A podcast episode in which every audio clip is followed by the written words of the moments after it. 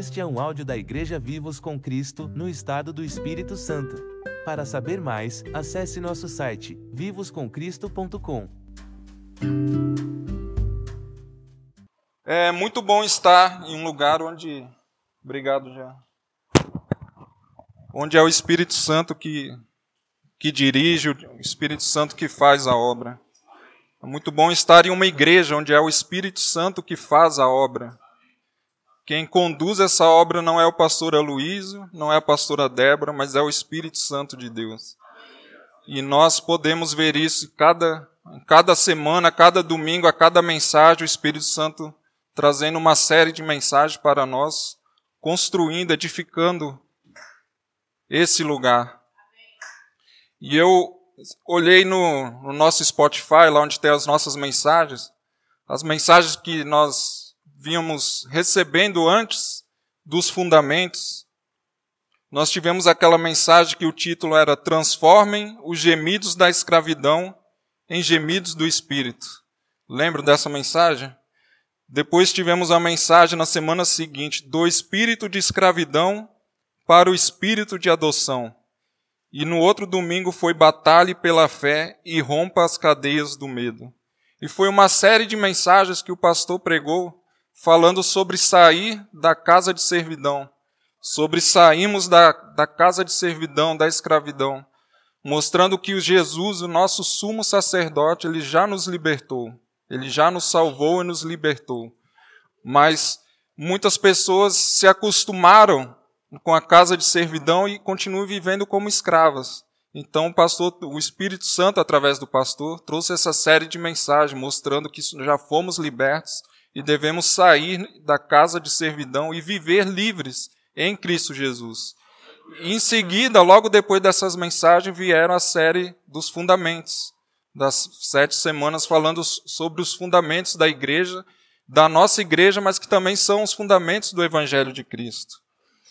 E semana passada, o pastor trouxe aquela mensagem sobre o livro de Esdras, Esdras ou Esdras, falando sobre a reconstrução do templo, um lançamento do, dos alicerces, dos fundamentos do templo.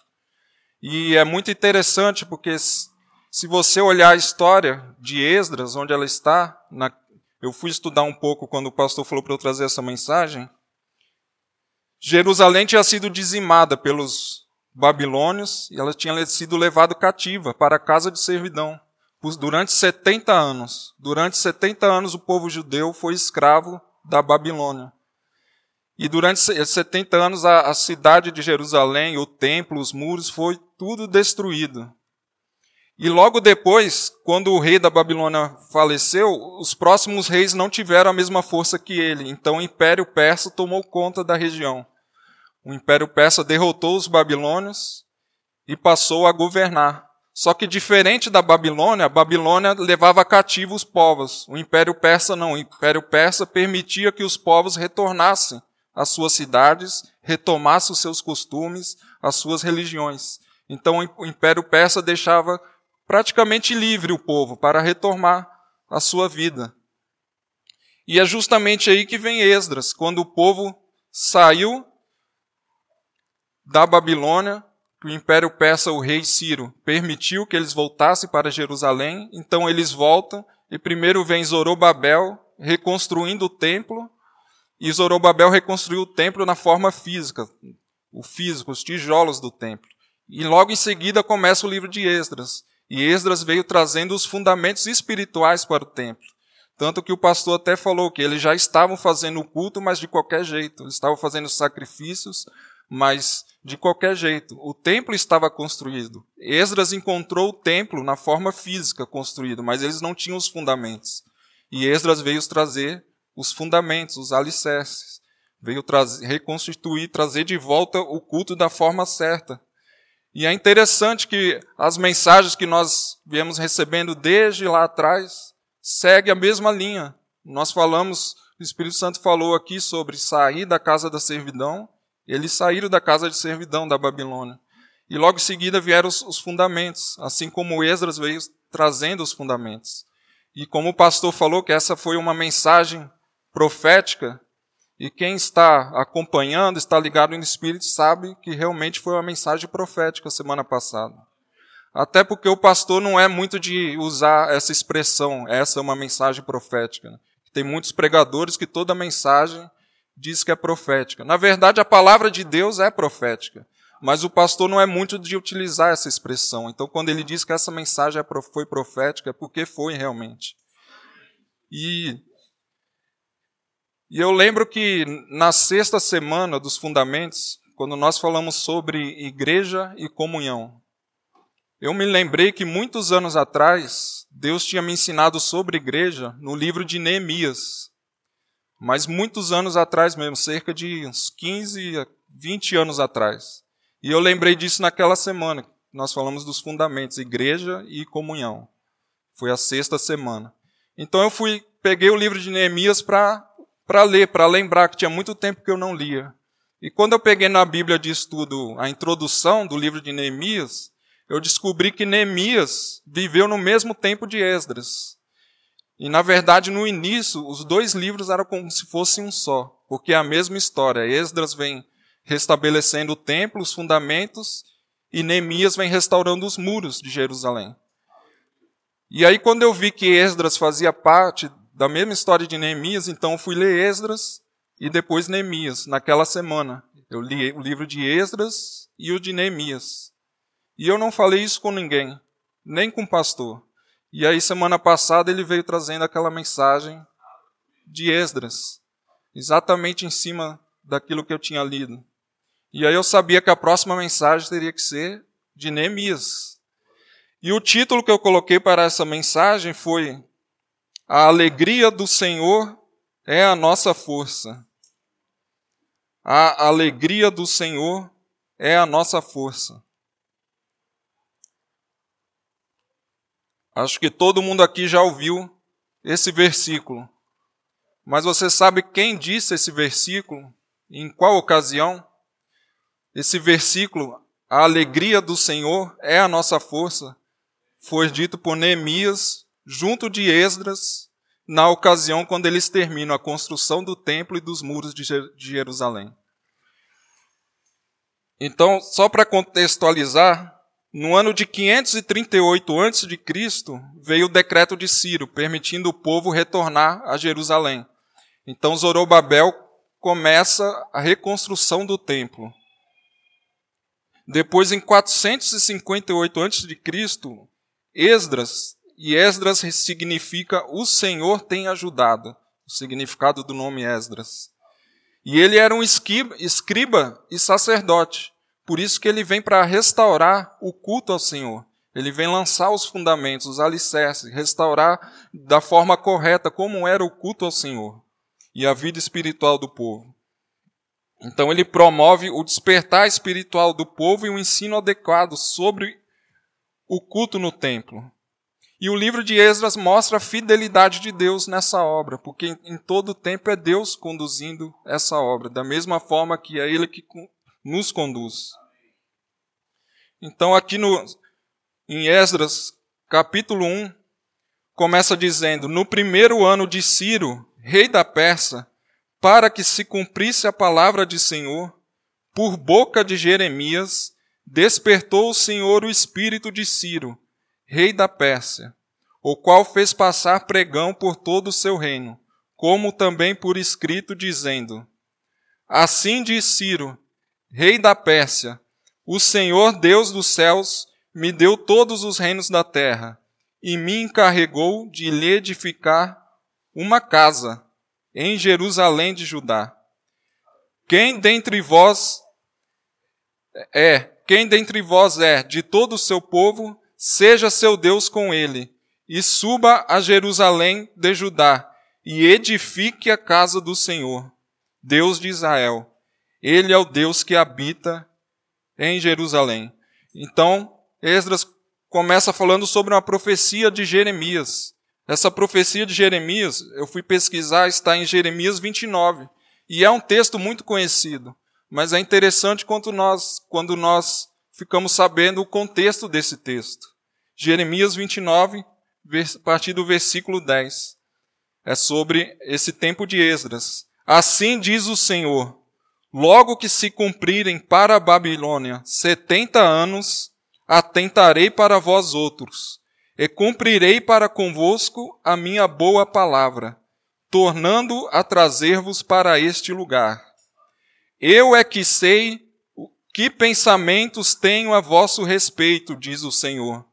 Pensamentos de paz e não de mal, para vos dar o fim que desejais.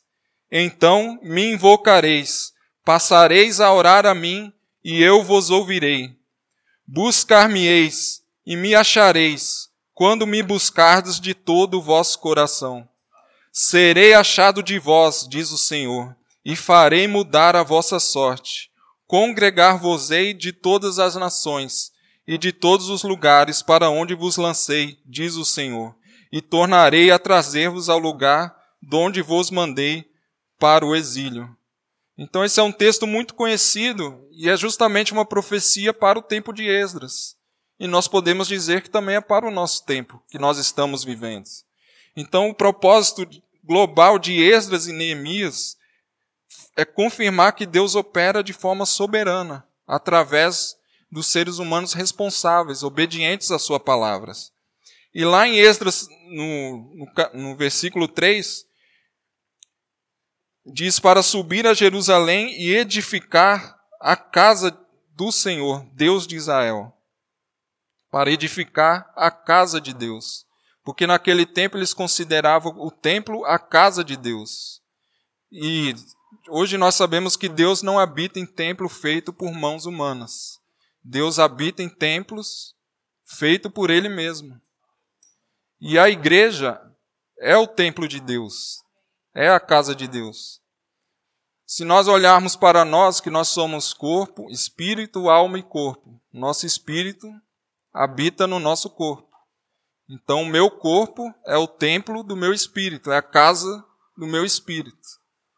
E se a igreja é o corpo de Cristo, então o corpo de Cristo, a igreja, é a casa de Deus, é o templo do Espírito de Deus. É claro que não é o local. Nós estamos aqui, se nós saímos daqui e nos reunimos ali na areia da praia, a casa de Deus vai estar ali naquele momento. Então a igreja, o corpo de Cristo é a casa de Deus. E nós podemos ver isso através da palavra de Deus em Hebreus capítulo 3. Diz: Por isso, santos irmãos, que participais da vocação celestial, considerai atentamente o apóstolo e sumo sacerdote da nossa confissão, Jesus, o qual é fiel àquele que o constituiu, como também o era Moisés em toda a casa de Deus. Jesus, todavia, tem sido considerado digno de tanto maior glória do que Moisés, quanto maior honra do que a casa tem aquele que a estabeleceu. Pois toda casa é estabelecida por alguém, mas aquele que estabeleceu todas as coisas é Deus. E Moisés era fiel em toda a casa de Deus, como servo, para testemunho das coisas que haviam de ser anunciadas. Cristo, porém, como filho, em sua casa, a qual casa somos nós, se guardarmos firmes até o fim a ousadia e a exultação da esperança. Cristo, porém, como filho, em sua casa, a qual casa somos nós, a igreja, nós somos a casa de Deus. Em Efésios capítulo 2, versículo 19 diz: Assim, já não sois estrangeiros e peregrinos, mas concidadãos dos santos, e sois da família de Deus, edificados sobre o fundamento dos apóstolos e profetas, sendo ele mesmo Cristo Jesus a pedra angular no qual todo o edifício, bem ajustado, cresce para santuário dedicado ao Senhor, no qual também vós, juntamente, estáis sendo edificados para a habitação de Deus no Espírito. Mais uma vez a palavra dizendo que nós somos a habitação de Deus, nós somos a casa de Deus. E a igreja é um mistério de Deus que vem sendo anunciado desde o início dos tempos. Os profetas antigos não entendiam, mas a nós isso foi revelado. Efésios capítulo 3, versículo 8. Diz: A mim, o menor de todos os santos, me foi dada esta graça de pregar aos gentios o evangelho das insondáveis riquezas de Cristo e manifestar qual seja a dispensação do mistério, desde os séculos, oculto em Deus, que criou todas as coisas, para que, pela igreja, pela igreja, pela igreja, a multiforme sabedoria de Deus se torne conhecida, agora dos principados e potestades, nos lugares celestiais, segundo o eterno propósito que estabeleceu em Cristo Jesus, nosso Senhor, pelo qual temos ousadia e acesso com confiança mediante a fé nele. Então aqui Paulo diz que pela igreja é que a multiforme sabedoria de Deus será conhecida. E isso é um propósito eterno de Deus. Porque a vontade de Deus, desde o início da criação até a consumação de tudo, é habitar no meio do seu povo. Nós vemos isso no jardim do Éden, Deus habitando com o homem. Depois vemos isso no tabernáculo de Moisés. Foi a forma que Deus achou para habitar no meio de um povo pecador, que ainda não, não tinha a graça revelada em Jesus. Nós vemos isso depois com o rei Davi, que rei, o Davi, um, considerado um homem segundo o coração de Deus, apesar de todos os seus erros, ele entendeu, de certa forma, na, na limitação daquele tempo, ele entendeu que a vontade de Deus era habitar com os homens. Então ele resolve construir o templo, a casa de Deus. E ele não pôde construir, quem construiu foi o seu filho, Salomão, aquele templo. E apesar da própria palavra de Deus dizer que Deus não habita em templo, feito por mãos de homens, quando Salomão terminou de construir e inaugurou o templo, a glória de Deus encheu o lugar de maneira que ninguém conseguia entrar. Como se fosse algo físico mesmo. Ninguém conseguiu nem mesmo entrar naquele templo, porque a glória de Deus encheu aquele lugar. É como se Deus olhasse para o coração de Salomão e também de Davi, que já havia morrido, e de outros. A intenção deles, na limitação do entendimento deles, eles construíram uma casa para Deus. E Deus veio e encheu aquele lugar. Eles não tinham ainda a revelação do mistério de Deus, que é a igreja. E hoje nós temos. Aquele versículo, o pastor até falou sobre isso, acho que de Ageu, que diz: A glória da segunda casa será maior que a primeira, diz respeito à igreja diz respeito a nós. É na igreja que a glória de Deus se manifesta. É na igreja que Deus quer habitar entre nós. E nós precisamos recuperar essa expressão que a igreja é a casa de Deus. A religião usou muito tempo isso de forma errada e nós deixamos isso de lado. Mas se nós olharmos a palavra, a palavra diz que a igreja, nós somos a casa de Deus. Porque ninguém é igreja sozinho, nós somos membros uns dos outros. Eu me lembro quando nós conhecemos o. Aliás, antes um pouco. Eu me lembro quando eu me converti. Quando eu me converti, eu me converti em casa, lendo o Novo Testamento.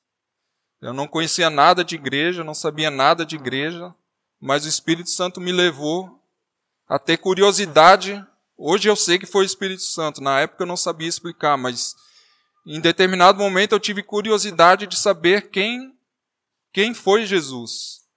E eu peguei e fui ler o Novo Testamento. E eu comecei a ler o Novo Testamento.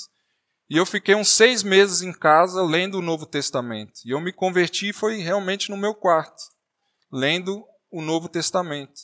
E depois de uns seis meses eu senti a necessidade de estar com outras pessoas que acreditavam no, mesmo que eu. Eu tive, senti a necessidade de estar junto de pessoas, de estar em uma igreja. O próprio Espírito Santo me levou a isso. E eu me lembro, quando eu e a Aline conhecemos o pastor Aloysio, que nós conhecemos ele praticamente pela internet. E aí nós fomos lá em Cachoeiro em um culto para conhecer a igreja. E depois que nós fomos a primeira vez, nós passamos aí de 15 em 15 dias lá em Cachoeiro, porque ainda não tinha a igreja aqui. Só tinha a igreja lá em Cachoeiro. Ele só se reunia lá. E domingo sim, domingo não, nós íamos até lá. E se considerar que o culto é mais ou menos uma hora e meia, nós passávamos muito mais tempo na estrada do que no culto. Mas de alguma forma, pelo Espírito, nós sabíamos que precisávamos daquela comunhão, precisávamos receber aquela, aquele alimento. Então, de 15 em 15 dias, nós íamos lá no culto em Cachoeira. Às vezes a gente ia e já voltava direto, quando acabava o culto, até que o pastor começou a vir para cá. De tanto nós orarmos, eu acho, ele veio para cá. E nós estamos aqui hoje, eu vejo que é pelo Espírito, é pela vontade de Deus. Porque se nós formos. Isso é algo que o Espírito Santo também tem chamado a minha atenção é de não comparar a nossa igreja com outras. Porque se nós olharmos na internet, tem um monte de igreja que também prega a graça, também prega o evangelho, igreja bem estruturada, grande, com bastante pessoa, com ótimos pastores, mas nós não podemos comparar com a nossa, porque cada igreja local tem o seu propósito. Cada igreja local tem aquilo que Deus tem para ela. E o Espírito Santo tem me falado sobre isso. Porque aquela igreja virtual, o pastor até costuma dizer que não existe igreja virtual, mas aquela igreja que de repente eu posso acompanhar pela internet, aquela igreja a princípio pode parecer perfeita, mas se eu for até o local daquela igreja, até o endereço e começar a participar, eu vou encontrar os mesmos desafios que nós temos aqui. Eu vou encontrar os mesmos defeitos, eu vou encontrar pessoas falhas, então a perfeição aparece através da internet, mas quando convivemos, nós vemos que é a mesma coisa. E quando nós olhamos também um pastor, um pastor que prega bem na internet, por mais carisma que ele tenha, por mais sabedoria, por mais unção do Espírito, ele também é um homem como o nosso pastor Aloysio. Ele também vai ter fraquezas e defeitos, que através da internet nós não vemos. O pastor Aloysio, graças a Deus, é totalmente transparente. E ele nos permite ver quem ele realmente é, tanto ele quanto a Débora e muitos outros aqui. E isso é muito bom, porque se essa igreja fosse perfeita, no sentido humano, porque a igreja de Cristo é perfeita. A igreja de Cristo é sem mancha, sem ruga, sem mácula. Mas nós somos seres humanos ainda sendo edificados como igreja. Então nós temos falhas e fraquezas. Agora, se essa igreja fosse perfeita, se o pastor fosse perfeito, acho que eu nem conseguiria ficar aqui. Porque eu ainda tenho tanto a melhorar, tanto a ser transformado pelo Espírito, tantas fraquezas. Imagina se todos aqui fossem perfeitos. Não conseguiria ficar aqui. E eu me lembro de algo que a minha esposa me disse há um tempo atrás. Talvez ela nem lembre. Mas eu lembro que eu estava ouvindo uma mensagem na internet, porque eu, eu ouço, eu confesso que eu ouço mensagens na internet. Por isso que é bom os fundamentos, porque com os fundamentos, agora eu não vou ouvir qualquer coisa. Se eu estou ouvindo uma mensagem na internet e ela fere os, os fundamentos que nós aprendemos, então eu tenho que rejeitá-la. Eu não posso continuar ouvindo. Se eu, se eu estou ouvindo alguém na internet, por mais sabedoria que a pessoa tenha, mas vai contra os nossos fundamentos, então aquilo não é para mim. E eu me lembro que uma vez eu estava ouvindo, eu não, não lembro que mensagem, e a Aline viu que eu estava ouvindo a mensagem, e ela falou algo, não foi exatamente essas palavras, mas foi algo mais ou menos assim.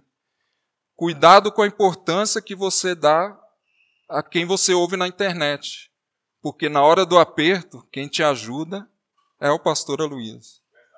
Na hora do perrengue, quem te ajuda é o pastor Aloysio. E eu recebi isso como vindo do Espírito de Deus. É por isso que lá em Gênesis diz que Deus fez a mulher como ajudadora. E Jesus enviou o Espírito Santo como ajudador. Então eu tenho aprendido a ouvir a minha esposa como ouvir o Espírito Santo. E isso é verdade, porque o pastor na internet, por melhor que seja, na hora que eu tiver um problema no meu casamento, não é ele que vai me ajudar. Quem vai me ajudar é o pastor local, que no caso é o pastor Luiz. E aí eu estava falando com a Aline ontem que pastor tem cheiro de ovelha. Pastor anda no meio da ovelha, então das ovelhas. Então pastor tem cheiro de ovelha. Então se você é ovelha, o pastor tem o seu cheiro. Faz sentido? pastor tem cheiro de ovelhas. Aquele que você diz que é seu pastor, então tem o seu cheiro. Então, se aquele que eu digo que é o meu pastor não tem o meu cheiro, talvez ele não seja o meu pastor. E se tem algo que a internet não transmite, é cheiro.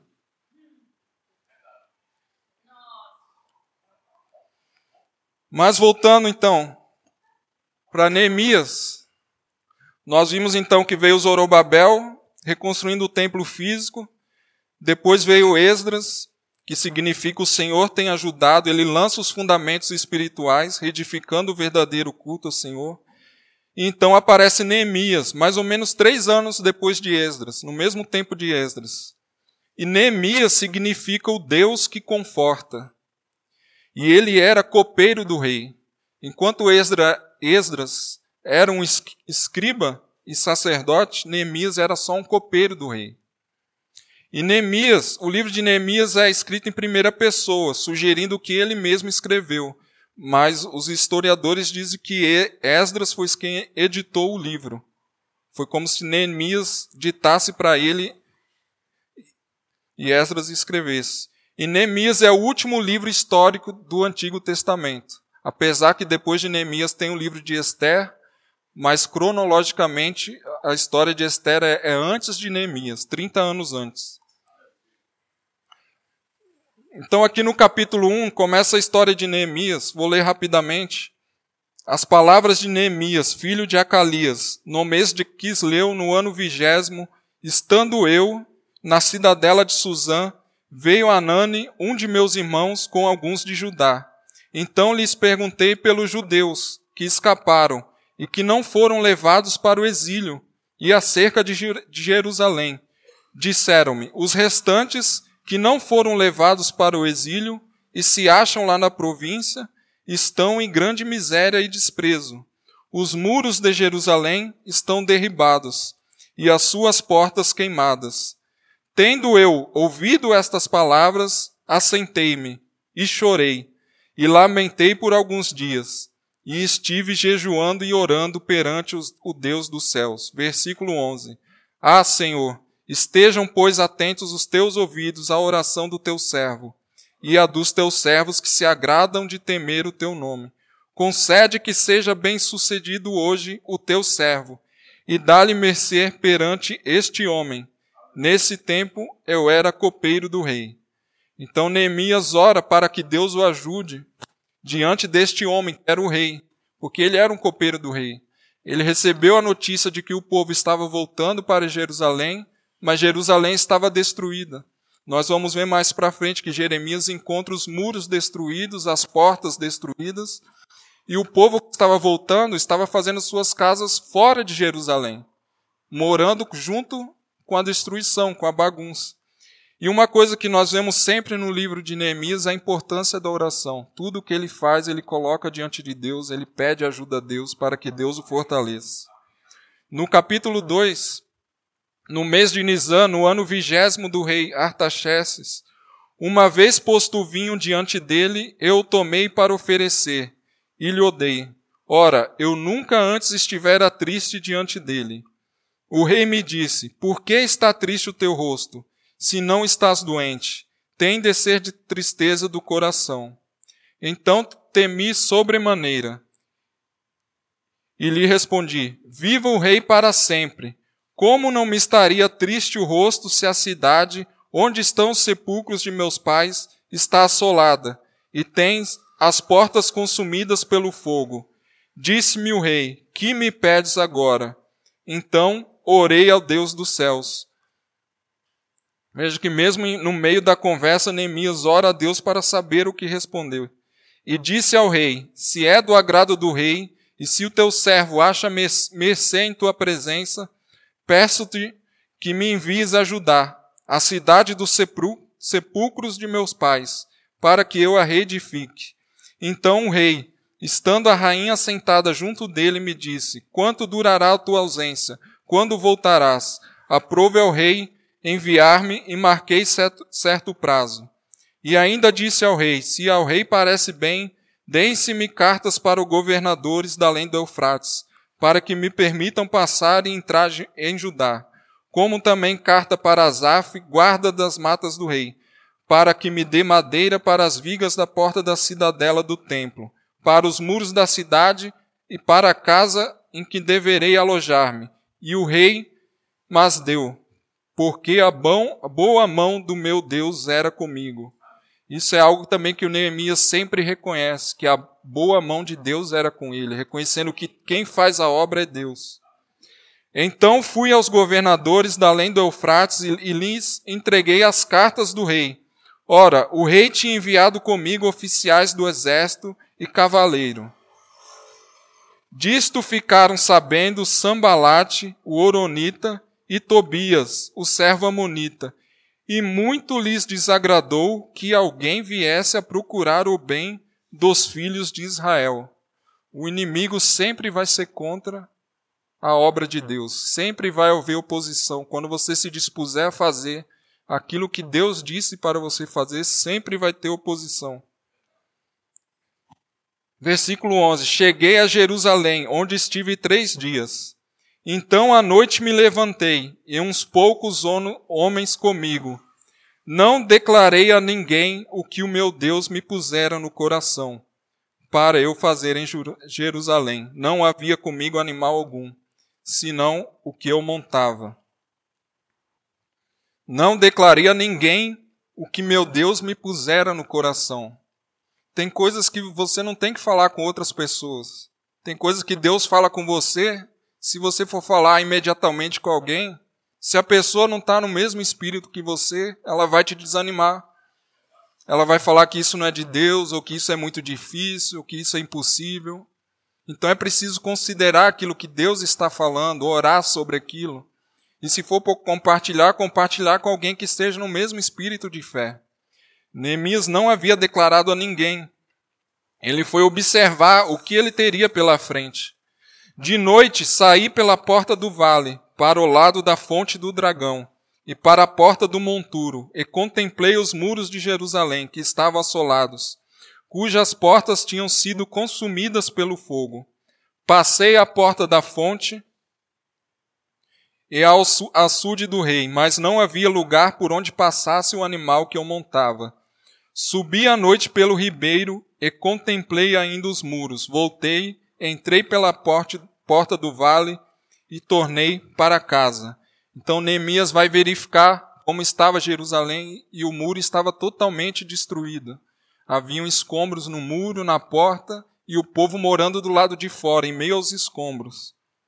Versículo 16: Não sabiam os magistrados aonde eu fora, nem o que fazia, pois até aqui não havia eu declarado coisa alguma, nem aos judeus, nem aos sacerdotes, nem aos nobres, nem aos magistrados, nem aos mais que faziam a obra.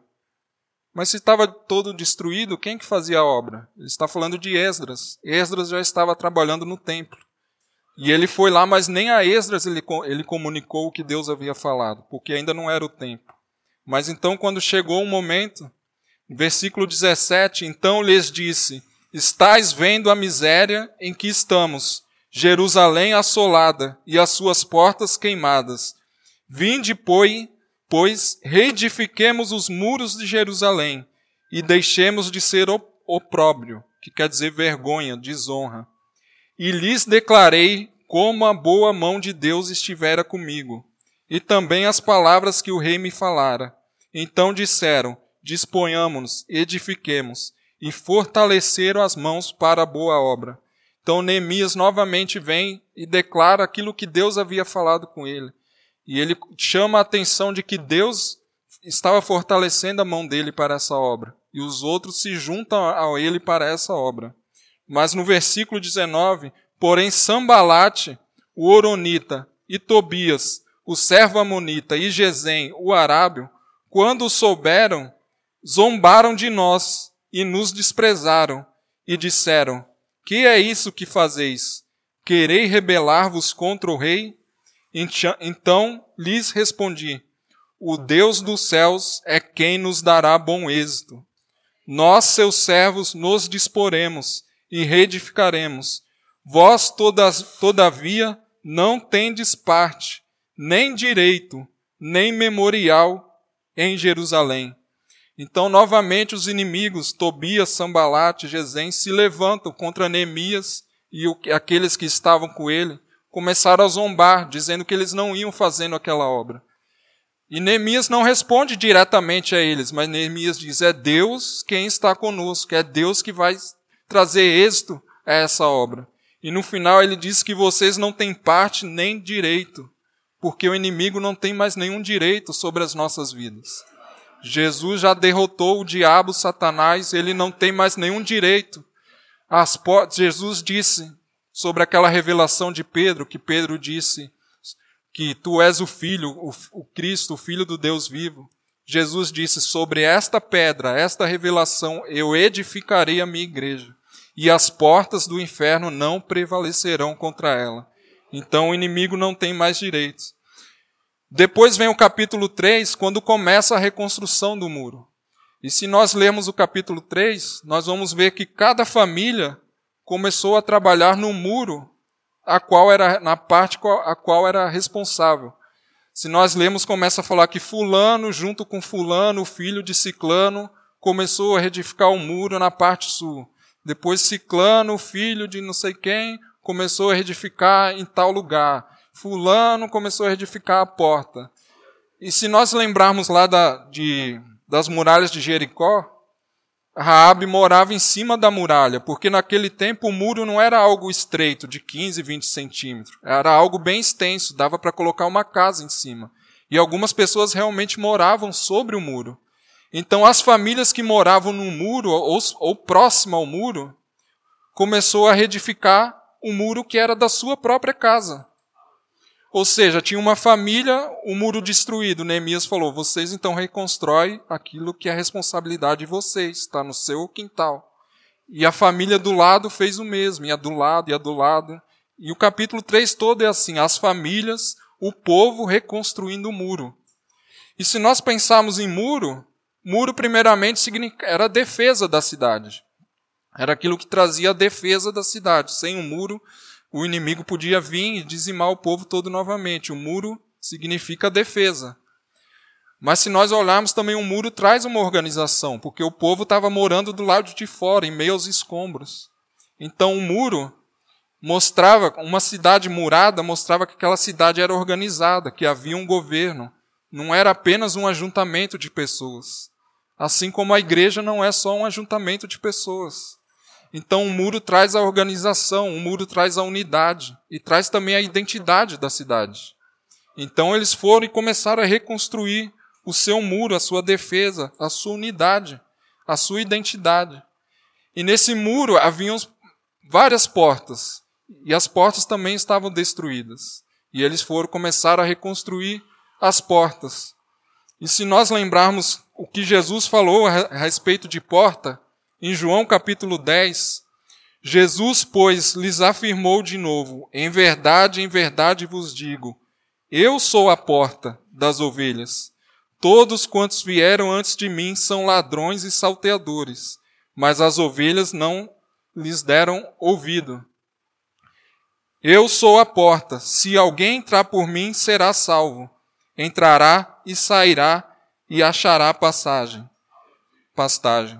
Então Jesus diz: Eu sou a porta, aquele que entrar por mim será salvo. E a porta, as portas estavam destruídas. E eles, Neemias, junto com o povo, veio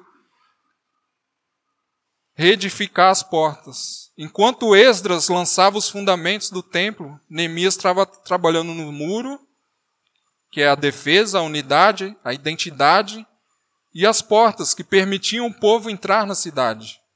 E em Mateus 23, Jesus diz algo interessante também sobre portas que nós podemos até dizer como se fosse uma porta destruída, uma porta bloqueada, que Jesus diz no versículo 13: Ai de vós, escribas e fariseus hipócritas, porque fechais o reino dos céus diante dos homens. Pois vós não entrais na porta, nem deixar entrar, nem deixais entrar o que estão entrando.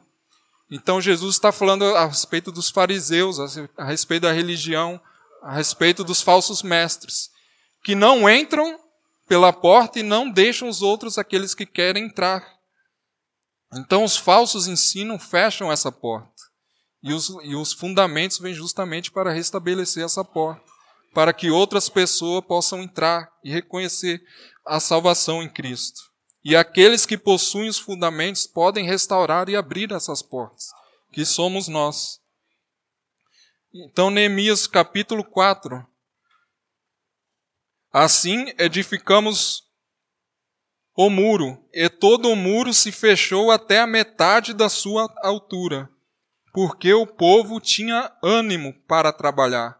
Então nós vemos que não era só Neemias trabalhando, o povo todo tinha ânimo para trabalhar, para edificar junto com ele. E o muro já estava na metade da sua altura. Mas, novamente, Sambalate e Tobias, os arábios, os amonitas e os asdoditas Vendo que a reparação dos, dos muros de Jerusalém ia avante e que já se começavam a fechar-lhe as brechas, ficaram sobremodo irados, porque o inimigo sempre vai ficar irado com a obra de Deus.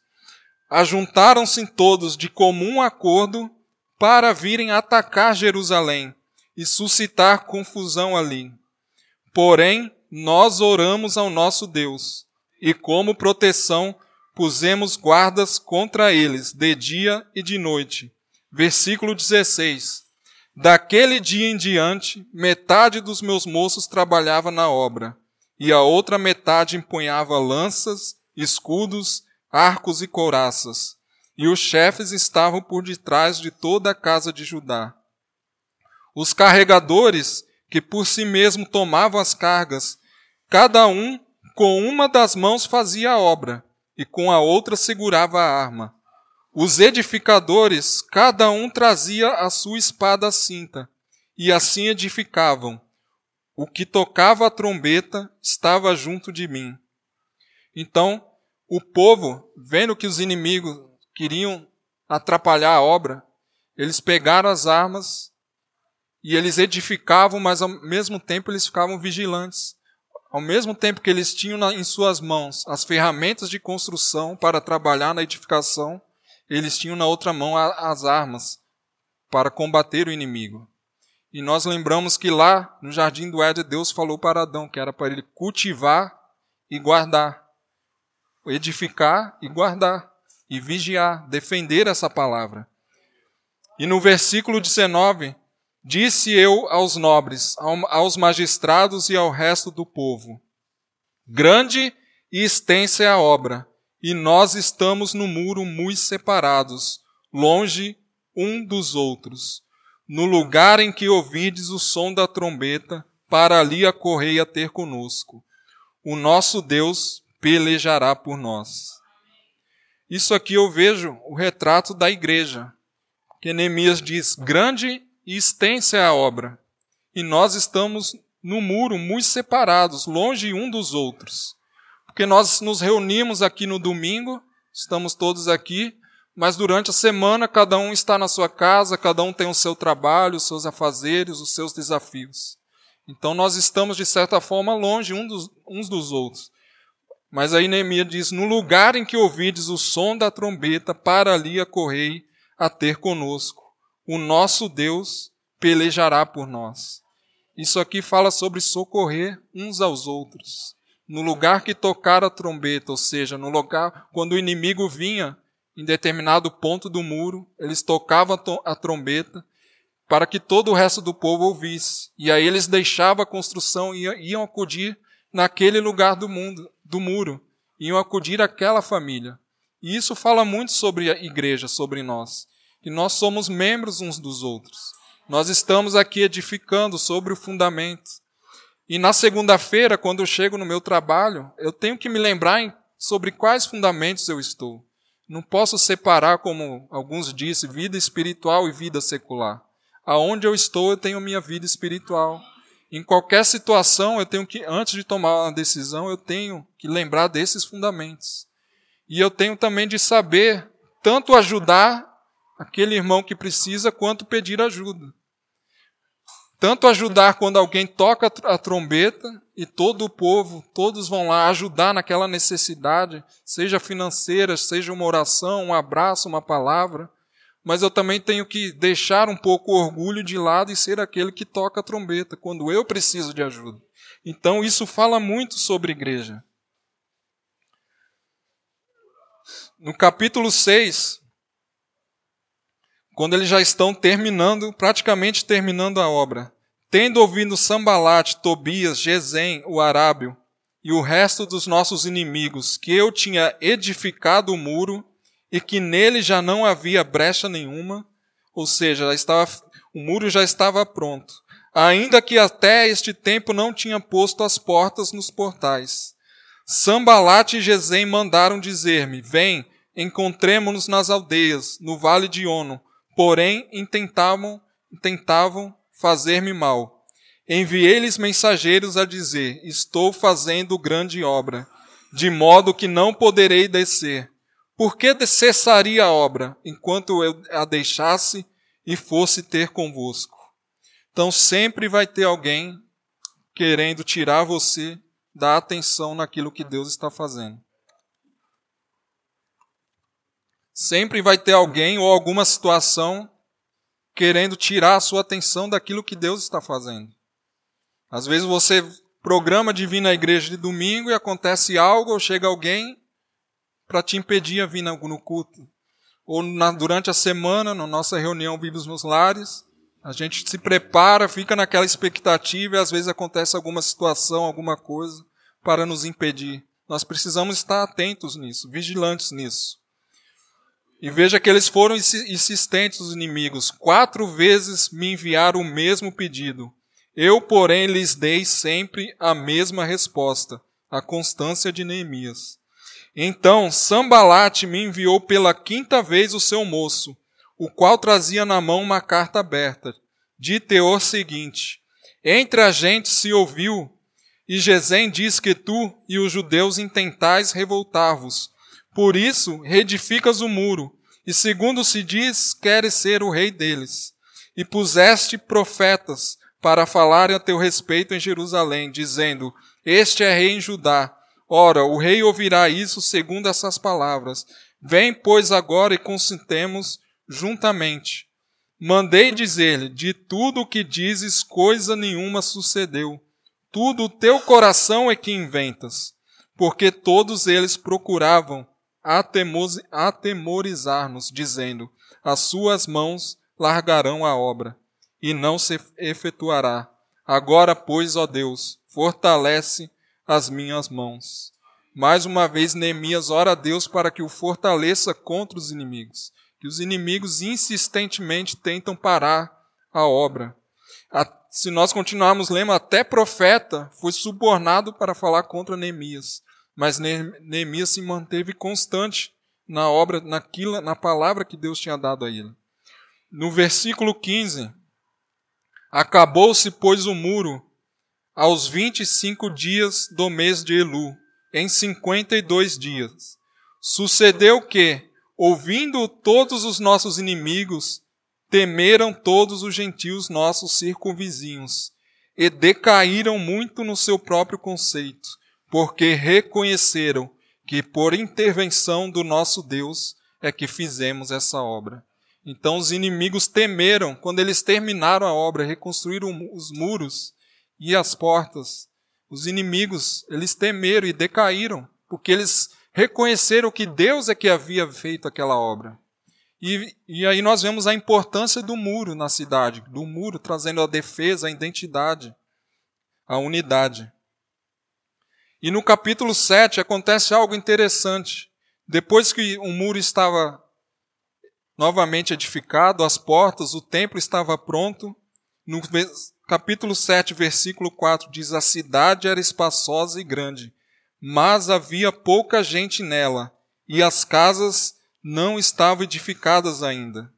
Então estava pronto o templo, Esdras tinha lançado os alicerces, os fundamentos, Neemias reconstruiu os muros e as portas, e havia muito espaço, mas havia pouca gente.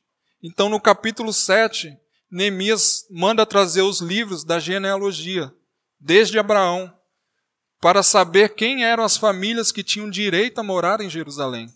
E ele começa a chamar o povo, as famílias, para habitar em Jerusalém. Então, depois que os fundamentos são lançados, os muros reconstruídos e as portas estão abertas novamente, é hora do povo vir povoar. É hora do povo entrar e vir habitar. Então, Neemias busca na genealogia e traz as famílias para povoar a cidade. E no capítulo 8, em chegando o sétimo mês, e estando os filhos de Israel nas suas cidades, todo o povo se ajuntou como um só homem na praça, diante da porta das águas, e disseram a Esdras, o escriba, que trouxesse o livro da lei de Moisés, que o Senhor tinha prescrito, prescrito a Israel.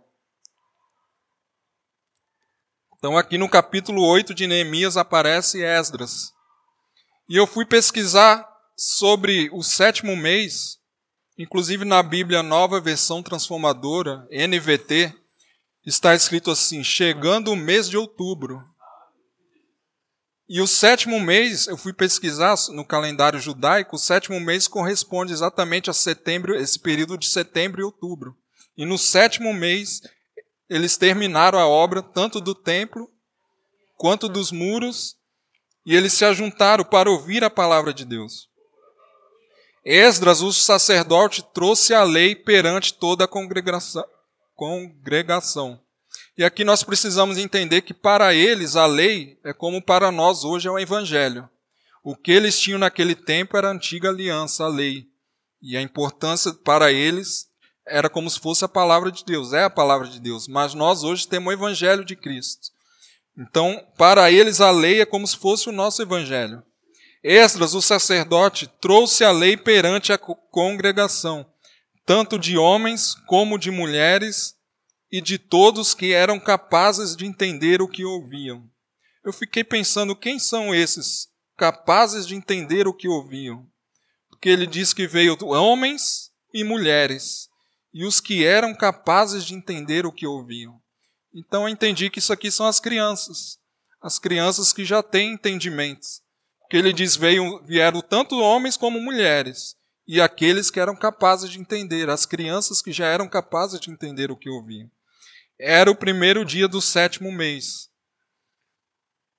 Ele leu no livro diante da praça, que está à fronteira à porta das águas, desde a alva até o meio-dia, perante homens e mulheres, e os que podiam entender novamente, e todo o povo tinha ouvidos atentos ao livro da lei, desde a alva até o meio-dia.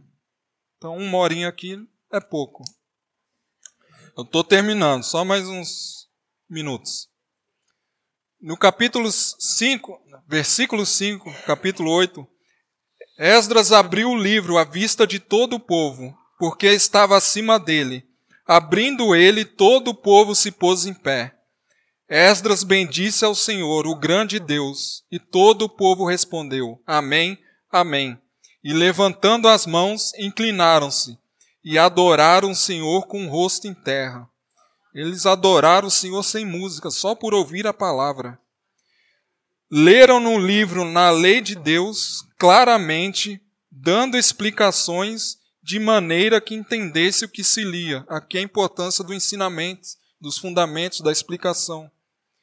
Neemias, que era o governador, e Esdras, sacerdote e escriba, e os levitas que ensinavam todo o povo lhe disseram: Este dia é consagrado ao Senhor vosso Deus, pelo que não pranteeis, nem choreis, porque todo o povo chorava, ouvindo as palavras da lei.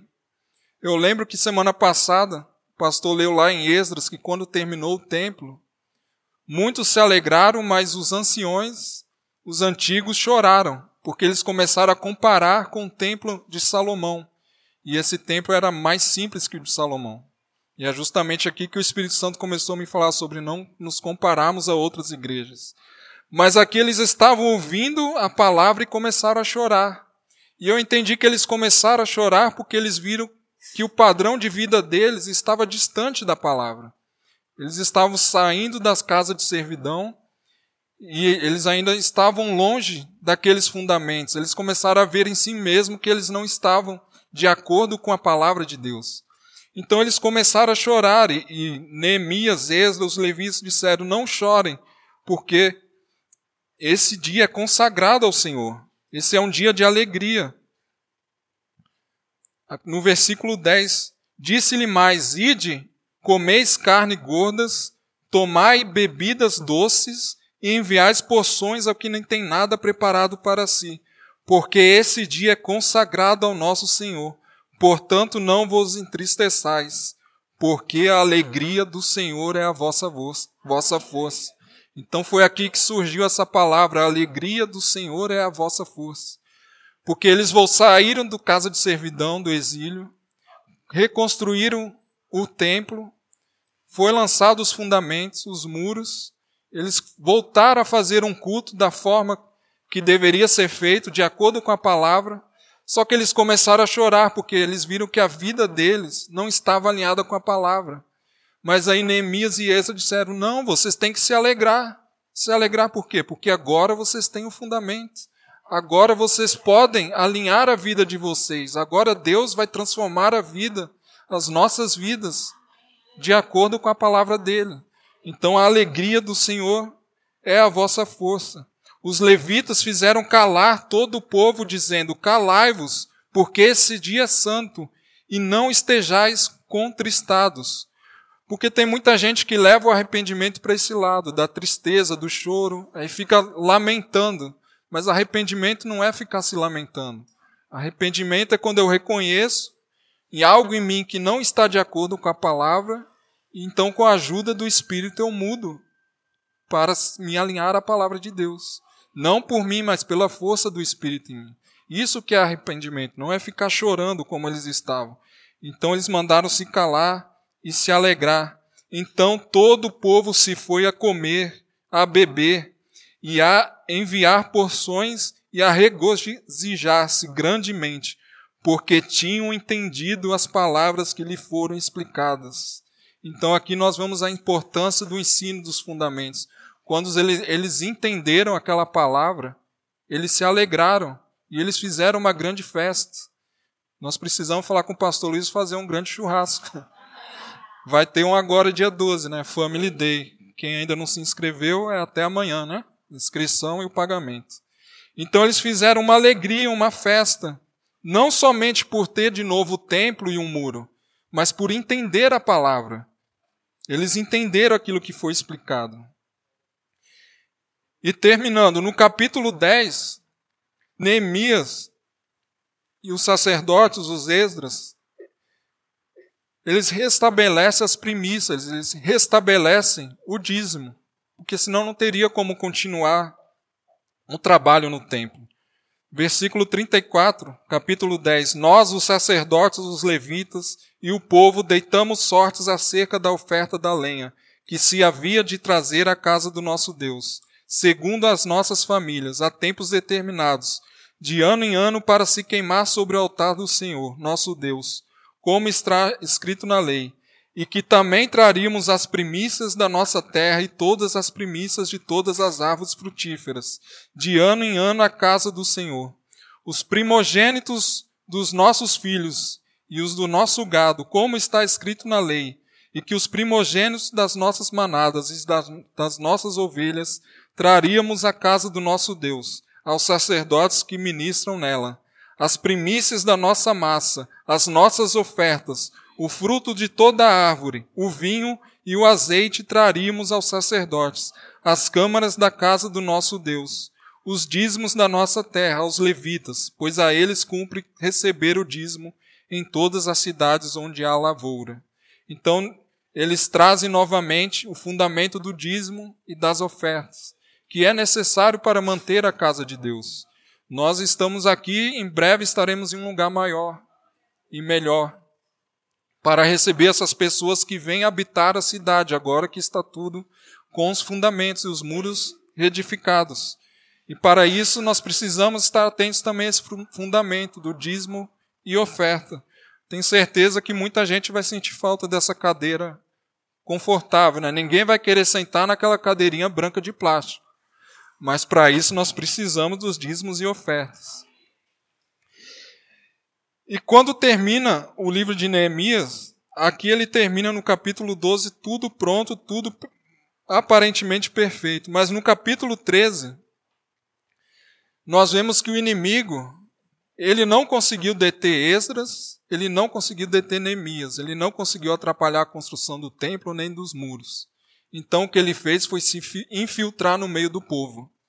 Ora, capítulo 13, versículo 4. Ora, antes disto, Eliasibe, sacerdote, encarregado da câmara da casa do nosso Deus, se tinha aparentado com Tobias, e fizera para este uma câmara grande, onde dantes se depositavam as ofertas de manjares, o incenso, os utensílios e os dízimos dos cereais, do vinho e do azeite que se ordenaram para os levitas, cantores e porteiros, como também contribuições para os sacerdotes. Mas quando isso aconteceu, não estive em Jerusalém, porque no trigésimo segundo ano de Artaxerxes, rei da Babilônia, eu fora ter com ele. Mas ao cabo de certo tempo pedi licença ao rei e voltei para Jerusalém. Então soube do mal que Eliasibe fizera para beneficiar a Tobias, fazendo-lhe uma câmara nos pátios da casa de Deus. Isso muito me indignou, a tal ponto que atirei todos os móveis da casa de Tobias fora da câmara. Então ordenei que se purificassem as câmaras, e tornei a trazer para ali os utensílios da casa de Deus, com as ofertas dos manjares e o incenso. Então vê que o inimigo ele deu um jeito de se infiltrar no meio do templo, construiu uma sala para colocar os móveis dele, para colocar a tranqueira dele, o lixo dele. E Neemias, quando soube isso, jogou, tirou tudo para fora e mandou purificar. E isso é algo que sempre vai acontecer, sempre vai vir pessoas querendo trazer um outro ensino, querendo trazer algo diferente do que nós aprendemos.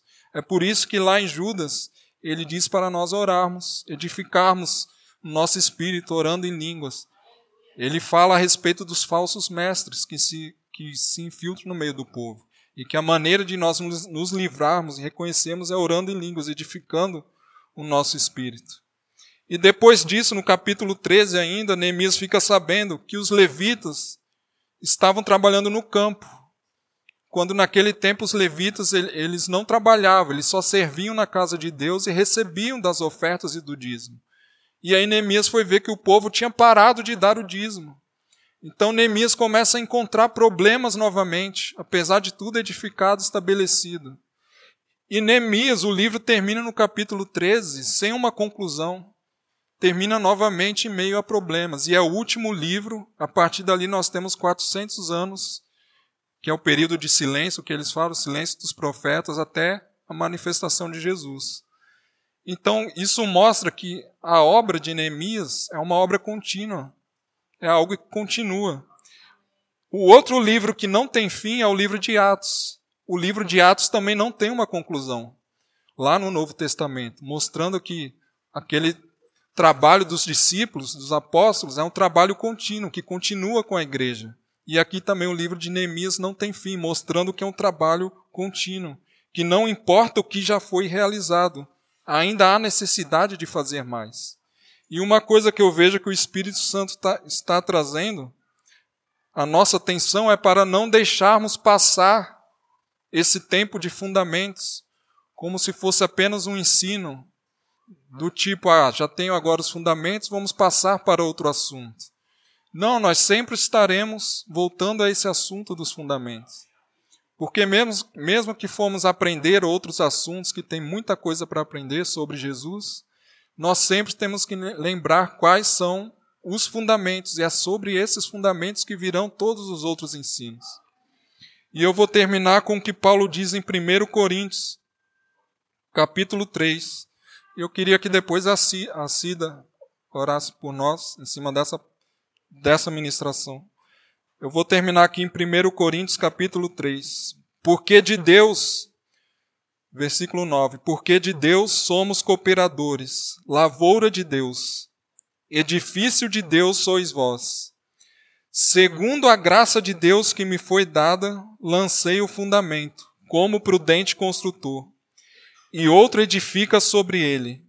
Porém, cada um veja como edifica, porque ninguém pode lançar outro fundamento, além do que foi posto, o qual é Jesus Cristo. Contudo, se o que alguém edifica sobre o fundamento é ouro, prata, pedras preciosas, madeira, feno, palha, manifesta se tornará a obra de cada um, pois o dia a demonstrará, porque está sendo revelada pelo fogo. E qual seja a obra de cada um, o próprio fogo aprovará. Se permanecer a obra de alguém que sobre o fundamento edificou, esse receberá, se receberá galardão. Se a obra de alguém se queimar, sofrerá ele dano, mas esse mesmo será salvo, todavia, como que através do fogo. Amém?